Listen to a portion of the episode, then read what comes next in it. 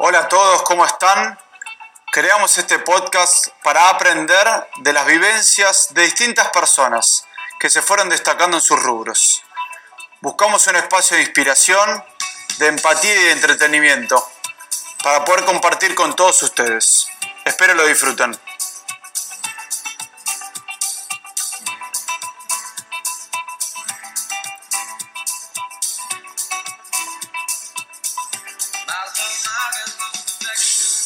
Seguimos con la segunda parte de la entrevista a Diego Bustamante, que habla sobre Patapila, las dificultades que conlleva tener a cargo una ONG en Argentina y las herramientas que les deja a las personas en busca de una mejor calidad de vida. Hoy Patapila trabaja con más de 600 chicos, tanto en Salta, Santiago del Estero y Mendoza. Y leímos que hubo fallecimientos. ¿Cómo manejan situaciones como estas? ¿Tienen alguna ayuda del gobierno?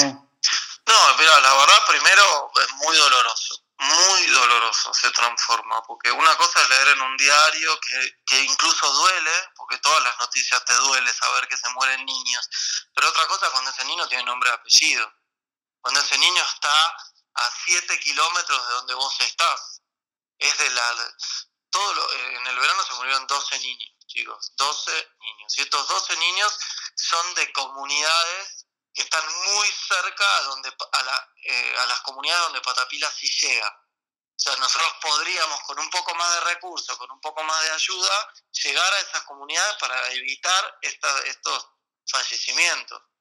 O sea, obviamente Patapila hoy trabaja atendiendo a 600 chicos. Estamos con más de 30 comunidades dispersos con diferentes equipos de profesionales atendiendo y acompañando a un montón de familias. Pero de repente nos enteramos que hay un niño de gravedad en otra comunidad y que de repente terminó muriéndose en el hospital y como que un poco te desespera, porque sabemos que muchas veces los chicos mueren porque falta presencia humana, porque falta un profesional que llegue a esa comunidad, que hable con la mamá, que identifique el caso que empuje a que el hospital haga un trabajo un poco más, más cercano y más concreto, que convenza a la mamá que lo tiene que llevar a atenderlo, como que a veces desde el escritorio se ve como muy muy fácil o muy bueno eh, eh, muere un niño dónde está el estado pero después cuando vas al, al, lugar y entendés que es una comunidad que queda a 70 kilómetros de tierra de, un poblado que ya no tiene muchas herramientas y está a 200 kilómetros de una ciudad y a 500 kilómetros de la capital, y para llegar a esa comunidad tenés que llegar con 4x4 y que no tienen agua potable porque no se hicieron las obras, porque hace 30 años que la región está abandonada y las ambulancias se rompen, y, que por ahí el hospital sí lo conocía el chico y le hizo un diagnóstico, pero la mamá después no lo quisieron llevar a la atención que tenían que ir todos los martes, el hospital necesitaba que la mamá lleve al niño y la madre no lo lleva y el hospital tiene 118 mil habitantes que tiene que atender con tres ambulancias y cuatro médicos. Entonces, y el, y el enfermero no tiene los insumos o por ahí no tiene las herramientas, no está lo suficientemente capacitado. Entonces, como que te das cuenta que la realidad es muy compleja y que la respuesta que vos tenés que dar es muy compleja. Entonces, eh, la respuesta que uno le puede dar a esa realidad es abordándola de muchas aristas, buscando mucha ayuda, gente que te capacite, gente que te forme, gente que te dé plata para pagarle a profesionales, necesitas camionetas, necesitas gente comprometida, necesitas gente que entienda el idioma, porque son todas comunidades originarias, eh, esto lo dejaremos para un segundo encuentro porque creo que tenemos mucho para hablar de la realidad y de lo que pasa en nuestro país y sobre todo en el norte. ¿no? Es otra cultura, otro idioma. Entonces vos vas a hablar con una mamá wichí y no te creas que tenés las mejores herramientas para hablar, porque todo lo tenés que adaptar. Tenés que bajarlo muchísimo tenés que encontrar el modo de que te entiendan lo que significa que un chico esté con una diarrea y que no lo estén atendiendo, que se deshidrate, o que la mamá tiene que encontrar el modo de llevarlo igual, o el tema es así, o sea, una mamá por ahí tiene un chico con, con una desnutrición y, tiene una desnutrición eh, moderada, pero de repente toma un agua y se enferman y le agarra diarrea o una infección respiratoria y el chico le baja el peso en 24 horas, el chico está deshidratado y si la mamá no tiene un nivel de alarma suficiente, no lo llevan al hospital. Entonces el hospital no tiene la posibilidad de, ¿o qué pasó? Ya le pasó con otro hijo, que sí lo llevó al hospital y de repente fue con su, con su hijo en brazos y la subieron a una camioneta y esa camioneta terminó a 200 kilómetros y el chico todo internado y de repente la trasladaron a 500 kilómetros más a Salta Capital y de repente estuvo tres meses sentada en una reposera al lado de una cuna sin terminar de entender bien qué estaba pasando y lejos de su comunidad, lejos de su familia, habiendo abandonado sin prever, sin ni siquiera agarrar un bolso de ropa, entonces, como que obviamente no, no quieren volver a pasar por esa, Nosotros pues estamos acostumbrados a que vas al hospital de a cinco cuadras y te explican todo y uno entiende todo porque tiene más herramientas y más educación y uno toma las decisiones y te internan a un hijo y te cubre tu marido y vos te volvés a tu casa y te pegas un baño y bueno, ya es diferente porque no hay hospitales con, con el nivel de, respuesta que puede haber un hospital en, Buenos Aires o incluso en Gran Buenos Aires o en otra provincia o en Salta Capital. Entonces, la realidad es otra, entonces las respuestas son otras. Entonces, y la queja es otra, pues yo me, me voy a Salta para ponerme a quejar y a criticar al Estado, no entendí nada. Lo que hay que ir es ir a laburar y a proponer y a ayudar y a confrontar y que el Estado dé una mejor respuesta pero el Estado nunca va a poder abordar el nivel de abandono que hay en esas comunidades. Tiene que ser en los privados, los organismos, las organizaciones sociales. Eso es algo que, también, sinceramente, yo lo voy aprendiendo todos los días y, muchas veces voy cambiando de parecer. ¿eh? Yo al principio lo único que hacía, bueno, estaba ahí ayudando, pero me decía, bueno, nosotros hacemos lo que el Estado no hace. Y de hoy, no, hoy tengo otro discurso hoy entiendo muy, muy profundamente que el Estado no lo puede solucionar solo y que nosotros tenemos que seguir estando ahí y tenemos que trabajar con ellos y buscar recursos de afuera del país, recursos internacionales, porque el sistema, nosotros vivimos en un sistema, chicos, no, no es tan fácil. Y llega un gobierno nuevo y, y, para, y declara una emergencia, pero para cubrir todos los recursos que necesita invertir, tiene que licitar, tiene que buscar fondos a nivel nacional. Muchas veces el Estado responde como una ONG, sinceramente.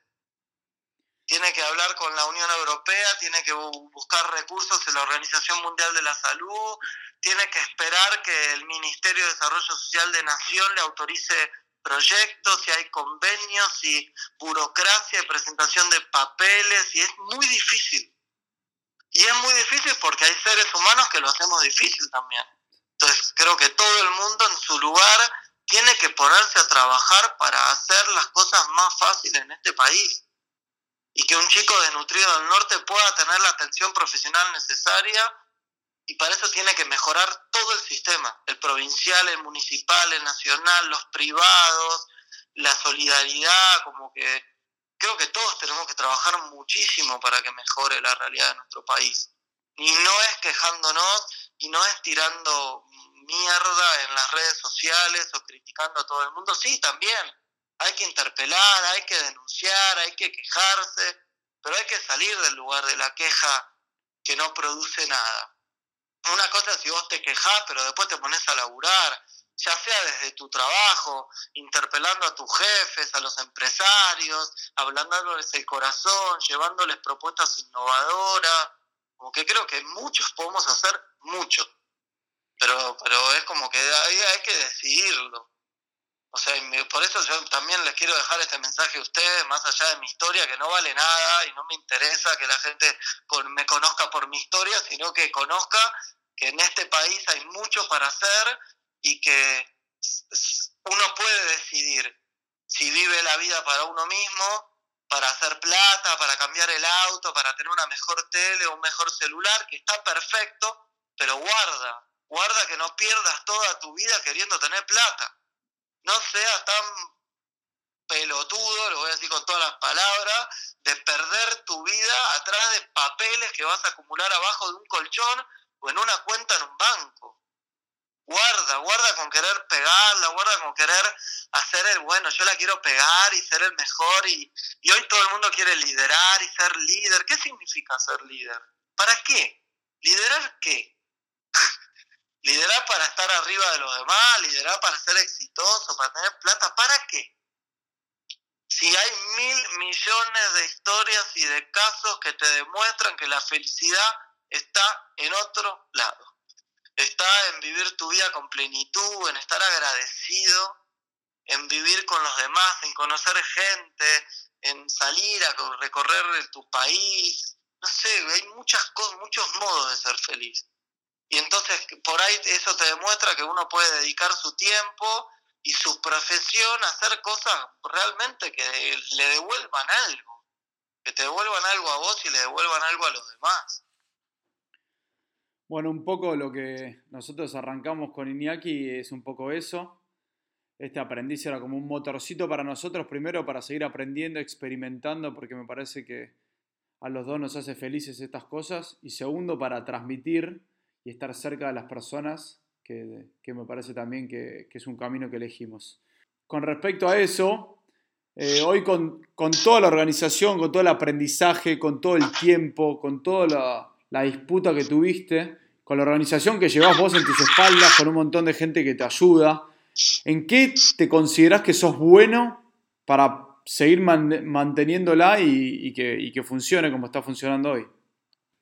Yo creo que soy, soy bueno en en muchas cosas, sinceramente, de este proyecto. Pero porque, porque el motor y la nafta la, es como que encuentro en mí mucha fuerza para salir a, conquistar eh, eh, corazones y compromisos en muchos lados. Como que a veces siento mucha fuerza para salir a identificar qué es lo que tenemos que hacer. O sea, tengo muy claro qué es lo que tiene que hacer Patapila, por, por ejemplo, en el norte o en las comunidades. Entonces me considero muy bueno a la hora de salir a hablar con gente, hablar con, un, director del hospital, a hablar con un cacique o a convencer a gente que done. Y era algo que yo odiaba hacer, chicos, sinceramente. Yo tuve que aprender odiando, pues yo siempre odié vender, llamar por teléfono, insistir. Y este proyecto me demostró que, que sí, que puedo ser bueno para eso, para sentarme con un empresario a convencerlo que, que puede ayudar, o eh, creo que puedo ser bueno en esto, en salir a comunicar lo que, lo que vi, lo que escuché, lo que entendí o lo que escucho y entiendo, y que puedo ser muy bueno para transmitir un mensaje y también para liderar el proyecto. Por ejemplo, a mí en Patapila me cuesta muchísimo todo lo que es la parte más fría, más organizacional y los presupuestos y como la parte financiera, administrativa y de papeles, como que es la parte que más me cuesta. O a veces no soy el mejor jefe. O sea, yo de repente tenía un sueño y de repente hoy tengo que ser jefe de 38 personas y muchas veces no lo sé hacer, sinceramente. Entonces meto la pata mil veces porque soy muy apasionado y muy intuitivo y a veces soy muy porfiado y creo que, lo que yo pienso es lo, lo mejor. Y entonces muchas veces me frustro y muchas veces aprendo y me doy cuenta que no, que haber querido bajarte un poco del pony y vos puedes tener una gran idea y una idea re buena, pero de todas esas ideas después se tienen que construir. Entonces yo puedo sentirme bueno para hacer muchas cosas, pero bueno, después para que las cosas pasen necesitas de otros. Y entonces es el otro el que tiene que poner su cosa buena también. Y, uno construye con lo bueno y con lo malo también. Como que yo puedo sentirme, uy, yo soy re bueno para esto y soy re choto para esto, pero lo que soy choto también construyo. Porque aprendo, porque busco, porque me encuentro el modo de hacerlo. Entonces es como que uno va, va enfrentando los desafíos cotidianos y vas encontrando herramientas adentro de tuyos que jamás pensaste que tuviste. Y a mí lo que me pasó también, ojo, cuando yo digo me creo que soy bueno en esto, una cosa es sentirse con fuerza y otra cosa es la soberbia de sentirte experto en algo, que por suerte estoy muy lejos de colocarme en ese lugar, porque todo el tiempo este trabajo, sobre todo no solo por el trabajo, sino por el objeto de lo que hacemos, todo el tiempo te vuelve a mostrar que estás empezando. Y siempre estamos tarde. Patapila siempre va a estar tarde de lo que hay que hacer. Porque llegamos tarde, porque la necesidad es tan grande, la injusticia es tan grande, la, desesperanza que hay en, un montón de lugares es tan grande, incluso nosotros que nos enfocamos en los chicos desnutridos, cuando nosotros llegamos, encontramos un chico desnutrido, ya llegamos tarde. Porque el chico ya está desnutrido. Cuando un chico está desnutrido es porque su físico ya se empezó a deteriorar, porque, porque su organismo dejó de funcionar, porque hay algo que no está, que está pasando mal. Está bien, llegaste a tiempo, lo podés revertir. O en otros casos llegamos antes porque es prevención, porque este chico está bien y empezamos a trabajar con la mamá y le damos herramientas y esa mamá con su próximo hijo por ahí no va a pasar las mismas cosas que con este.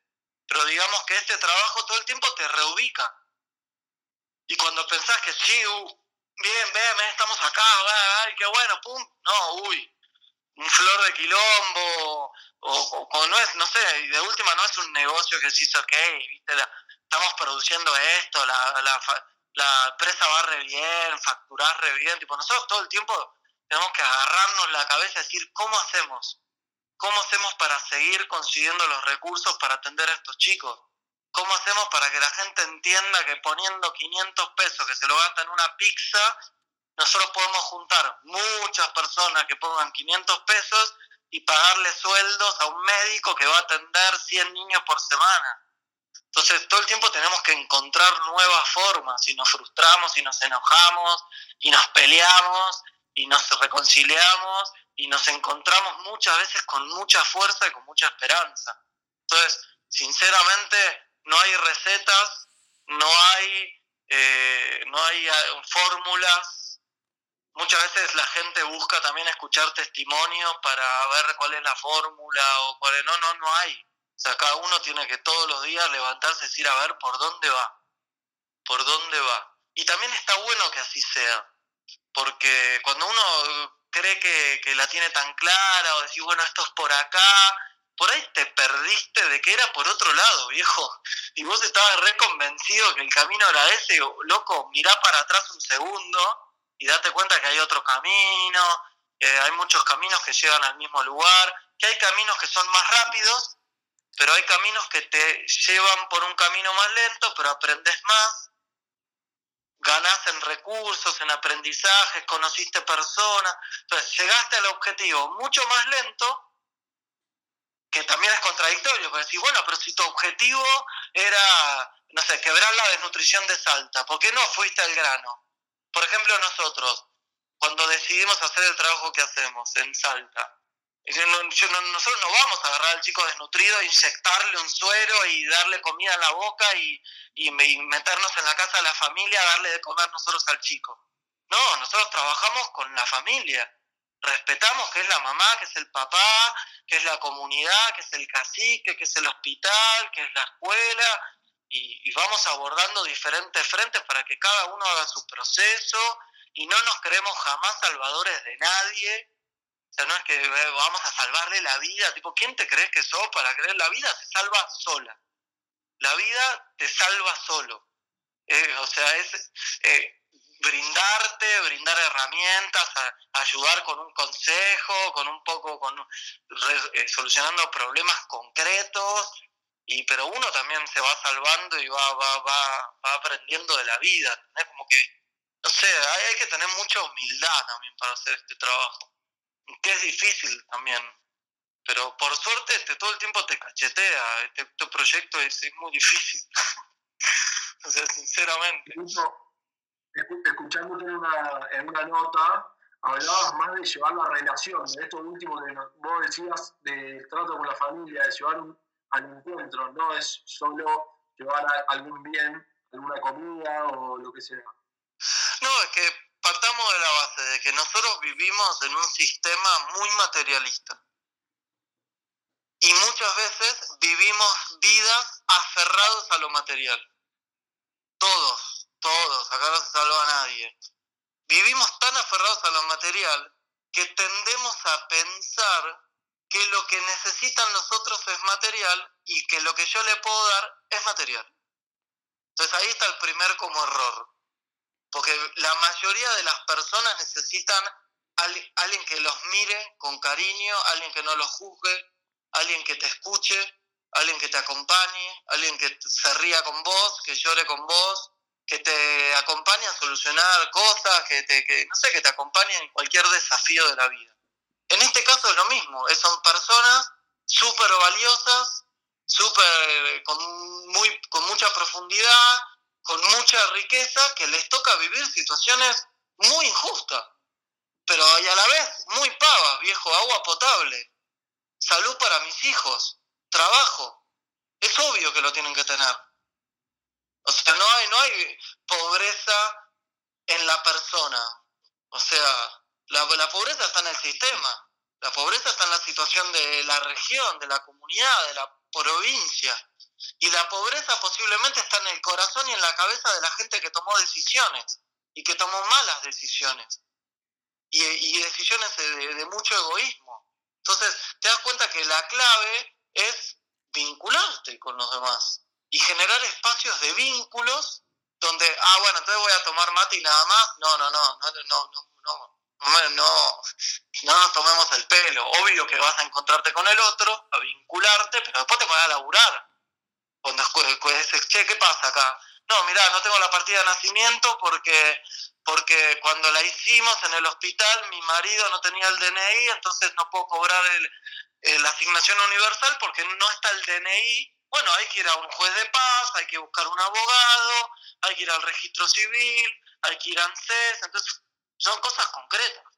Mira, tengo a mi hijo que no camina y tiene cuatro años y acá en el hospital no tienen el neurólogo porque no hay neurólogo en, en, la ciudad más cercana. Bueno, hay que conseguir un neurólogo, hay que acompañar a la mamá al hospital. Entonces a veces son cosas concretas, pero no te creas, oh, oh, uy, qué grandioso, acompañaste a una mamá al hospital, como que obvio, obviamente creo que hacemos un gran trabajo, pero son el gran trabajo se conforma de situaciones muy chiquitas, muy concretas, que se juegan todos los días y todos los días tenés que decidir volver a entregar tu tiempo, volver a abrir el corazón, volver a conectarte, volver a tener ganas de ir una vez más a acompañar a una mamá al hospital y quedarte cuatro horas sentado en el hospital y ver que, que, otra vez no te contestan o te mandan a hacer fila o te da bronca o querés putear a todo el mundo.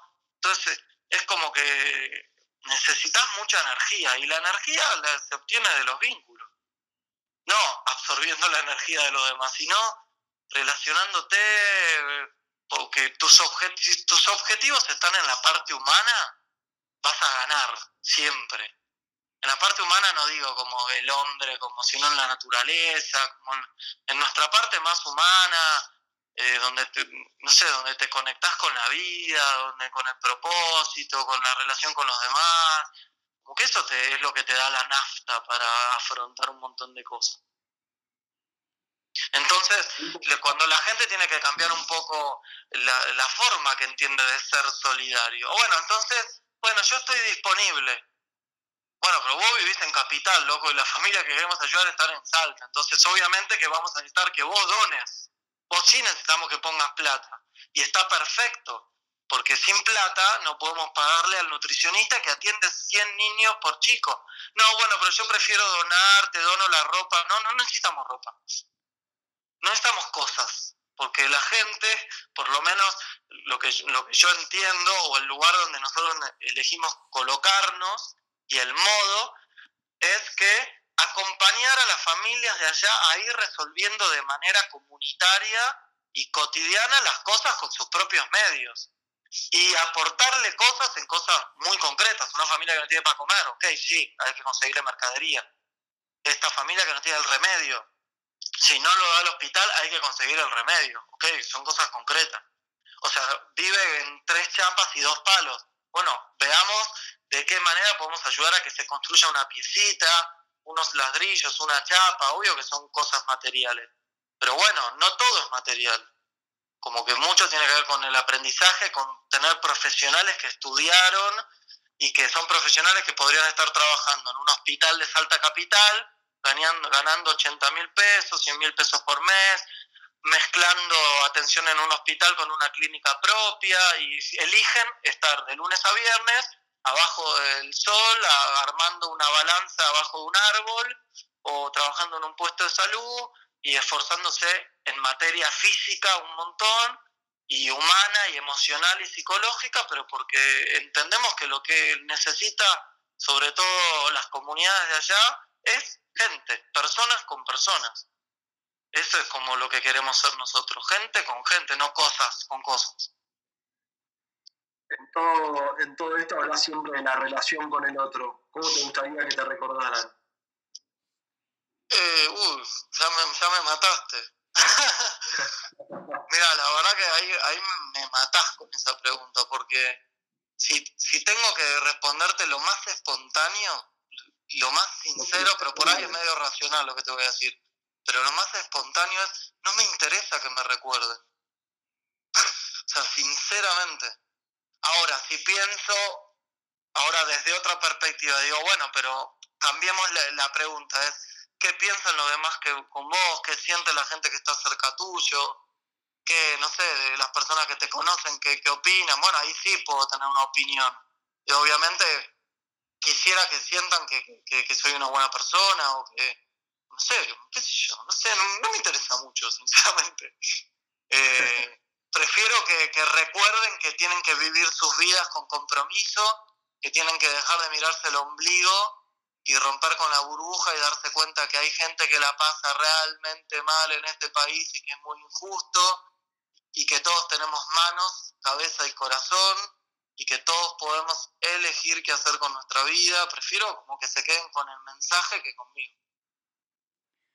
Bueno, hablando de esa gente, nosotros tenemos dos secciones que caracterizan nuestro podcast. Uno se llama sección sobremesa, que es donde vos te tenés que imaginar que te encontrás ponerle en un lugar en el norte de Argentina, con un fogón de por medio, y acá hay gente que quiere contarte un par de anécdotas de tu infancia. Un día viene mi padre y me dice, no puedo creer lo que hizo Diego, este, ¿qué le pasa? ¿Cómo va a romper así la pared? pero ¿qué, qué pared? Entonces voy al cuarto los chicos tenían, Diego y Sebi dormían juntos, bueno, tenían un escritorio cada uno, y no sé quién corrió el escritorio, y este, creo que el padre corrió para buscar algo, y vio como, como rota la pared, como rota la, la primera parte, se veía como el ladrillo. Entonces yo voy al cuarto, miro y digo, pero qué raro, pero con una perfección, se veía todo el ladrillo, este, como una parte toda sacada del reboque, digamos. dije, pero, ¿qué, parte? Entonces me empiezo a acercar y, Diego corría al escritorio en los momentos en que no, nadie lo veía y pintaba ladrillo por ladrillo y haciendo la forma como si hubiese sacado el reboque. El, el reboque pero impecable, ¿eh? impecable, se veía, pero parecía roto. Se ligó un reto pobre gratuitamente hasta que dije, pero esto está pintado. muy, digo, era, era, en ese sentido era muy, este, muy creativo además, muy creativo. ¿Te acordás un poco de, esa no, anécdota? Genial, boludo, me hicieron llorar. Qué lindo, boludo, qué buen regalo, boludo. La verdad, escuchar a veces esas historias, boludo, genial. Sí, me acuerdo perfecto, perfecto. En realidad yo vivía en un... Para aclararle a tu vieja la que hablaba contando tu, algunas travesuras. Claro, pero en realidad eso fue muy concreto porque además te das cuenta que poco observan a veces, que poco observamos los adultos, porque obviamente yo me lo acuerdo perfecto, o sea, por más de que ella diga que estaba muy verdadero, me acuerdo con qué témpera lo hice. El tema es así, nosotros teníamos dos escritorios y yo corría al escritorio y dibujaba ahí, no sé de dónde lo había visto y obviamente no iba a picar la pared, además yo entendía que en el edificio no iba a encontrar los mismos ladrillos que lo que, lo que yo quería hacer. Pero además no lo hice en la pared, era un ropero y era una puerta de un ropero de madera que estaba pintado con la misma pintura de la pared. O sea, ni siquiera estaba hecho en, en la pared, eso. Era en una madera, era en la tapa del, del ropero. Pero bueno, ellos se lo acuerdan así la historia. Pero sí, qué gracioso. Bueno, acá como esas miles me habría mandado. Y tenemos una divertida de un viaje a Edimburgo con, con tus hermanos, escucha. Estábamos en, también, creo que fue en Edimburgo, se arrancó bien, arrancó arriba, digamos, con anécdotas. Y en eso de que pensábamos que lo habíamos perdido, eh, se va como también a un pequeño supermercado, se ve que había ido, no lo vimos, entonces estábamos afuera de un local, en la calle esperándolo y de repente como que aparece tomándose, como que se compró una especie de yogur. Entonces lo, tomó así como que miró, puso cara rara y lo tiró y le digo, ¿qué pasó? Se había comprado una crema, ¿entendés? Como que no como que no agarró el tema de cómo se llama yogur en inglés.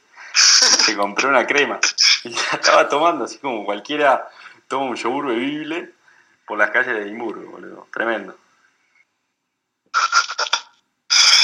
Ay, qué tipo de idiota.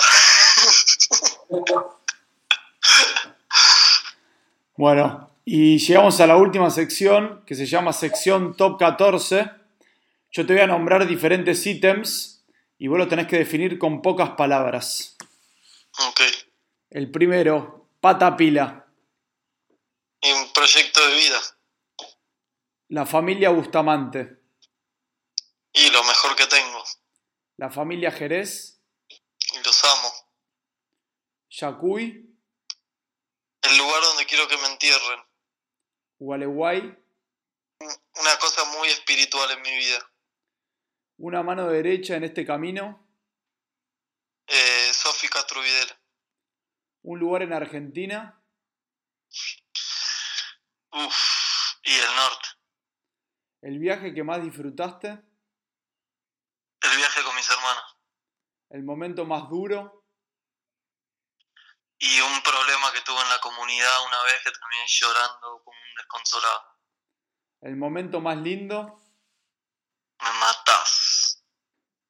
Muy difícil. El mejor compañero en los viajes.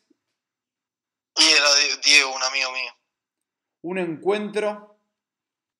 Y me acuerdo siempre un encuentro con una, con una mamá en situación de, con una señora en situación de calle en Plaza 11. Tres personas que te marcaron en tu vida. Tres personas que me marcaron en mi vida, nada puta madre. Bueno, mi viejo, realmente. Eh, los franciscanos, lo pondría como unas personas. Y algún amigo en mi adolescencia. ¿Y si tenés alguna frase de cabecera? No, no tengo. Basta de frases. Muy bien. Bueno, eh, para mí, y lo dejo al garo para el final, agradecerte. La verdad que un poco esta charla nos hace conectarnos un poco con nuestro propósito, con lo que nos gusta, con lo que queremos, y también para mirar la vida, como decís vos, eh, desde otra perspectiva, de otra mirada. Eh, tanto yo como Iñaki somos convencidos de que los vínculos son los que hacen la vida más linda, así que por eso tenemos esta charla con vos y seguís agregando valor, por lo menos a mí, que, que fue un placer escucharte. Así que muchas gracias. Bueno, loco, muchas gracias a vos también por la iniciativa y por, bueno, por confiar en que podía tener algo de sentido llamarme y perder tu tiempo conmigo acá. muchísimas gracias por acercarte a este, a este espacio. La verdad que apenas, apenas arrancamos dije tu nombre y sin lugar a duda de que inspirás, realmente inspirás, porque la pregunta que realmente eh, hiciste es ¿qué voy a hacer con mi tiempo una vez? Y, es esa pregunta que realmente me sigo haciendo y creo que invitás siempre con tus palabras a, que mucha gente se lo pregunte Así que nada, gracias por, por, acercarte. Bueno, loco, no, gracias a vos por ser, por estar siempre buscando y que siempre nuestras charlas tienen que ver con esto, con seguir buscando y con seguir preguntándose la vida y las cosas buenas. Así que nada, gracias por, por, este momento y por las anécdotas que me gustó mucho escuchar a mi, a mi hermano Pablo y a Flor. Bueno, Dieguito, te mando un abrazo grande. Bueno, un abrazo a todos. Chau, chau.